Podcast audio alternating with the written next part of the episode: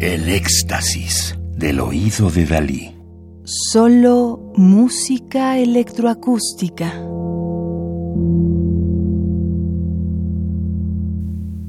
Ruido y música electrónica 3. Grandes pioneros.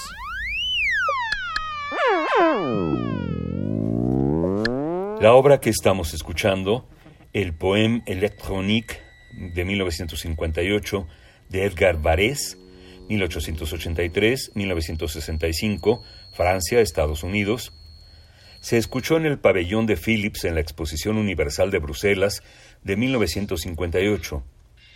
La creación de vanguardia se combinó en la tríada de Le Corbusier, Varese y Xenakis. El poema Electronique de Varese se escuchó a través de 450 altavoces y duró 480 segundos. Concret BH de Xenakis se alternaba con él, por lo que los visitantes podían encontrarse con una u otra pieza. Al mismo tiempo, hubo proyecciones, imágenes, fotografías, pinturas, clips de películas, de modo que el mundo se mostró como creación multimedia a gran escala. La pieza en sí es compleja y variada con sus resonancias puramente electrónicas, pero también sus fragmentos de voz y percusión. Es bien sabido que Varese esperó gran parte de su vida para que la tecnología se pusiera al día con su pensamiento creativo. Estaba tan adelantado a su tiempo que los sonidos no alcanzaron lo que quería componer. Repetidamente, Varese trató de trabajar para Bell con el fin de tener el uso de su estudio para sus experimentos, pero nunca se le permitió entrar y trabajar en esos estudios. La lucha fue tan ardua que durante 20 años dejó de componer música. A la edad de 31 años, Varese dejó Francia y se instaló en Nueva York. En 1923, su obra Hyperprism provocó disturbios en la audiencia. Unos años más tarde produce una de sus obras más complejas, Ionization, entre 1929 y 1931 con dos sirenas como instrumento musical, más 37 instrumentos de percusión. Las dificultades y la incomprensión lo fueron quebrantando poco a poco hasta que su depresión lo llevó al silencio. Sin embargo, a principios de la década de 1950 reapareció con Desserts, un collage de sonidos grabados, su primera música electrónica, y Varese fue reconocido como una fuerza significativa en la música.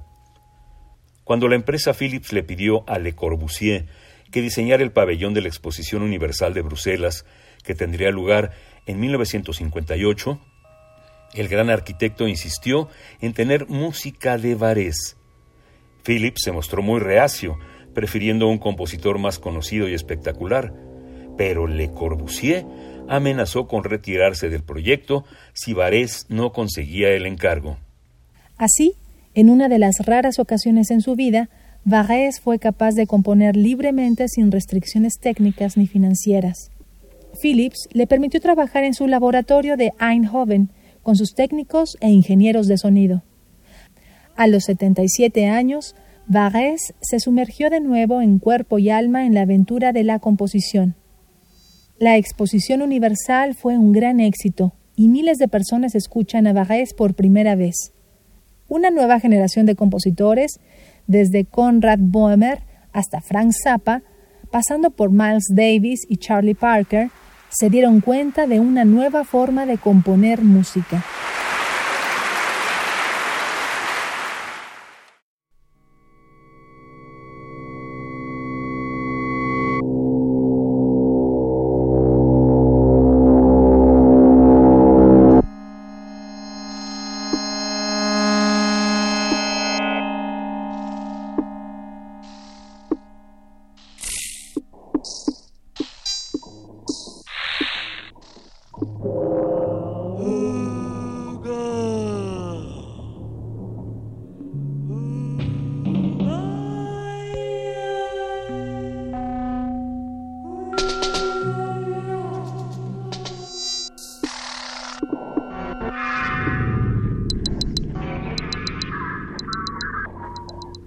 Poème électronique, 1958, de Edgar Varese.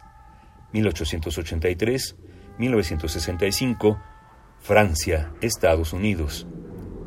Radio UNAM, experiencia sonora.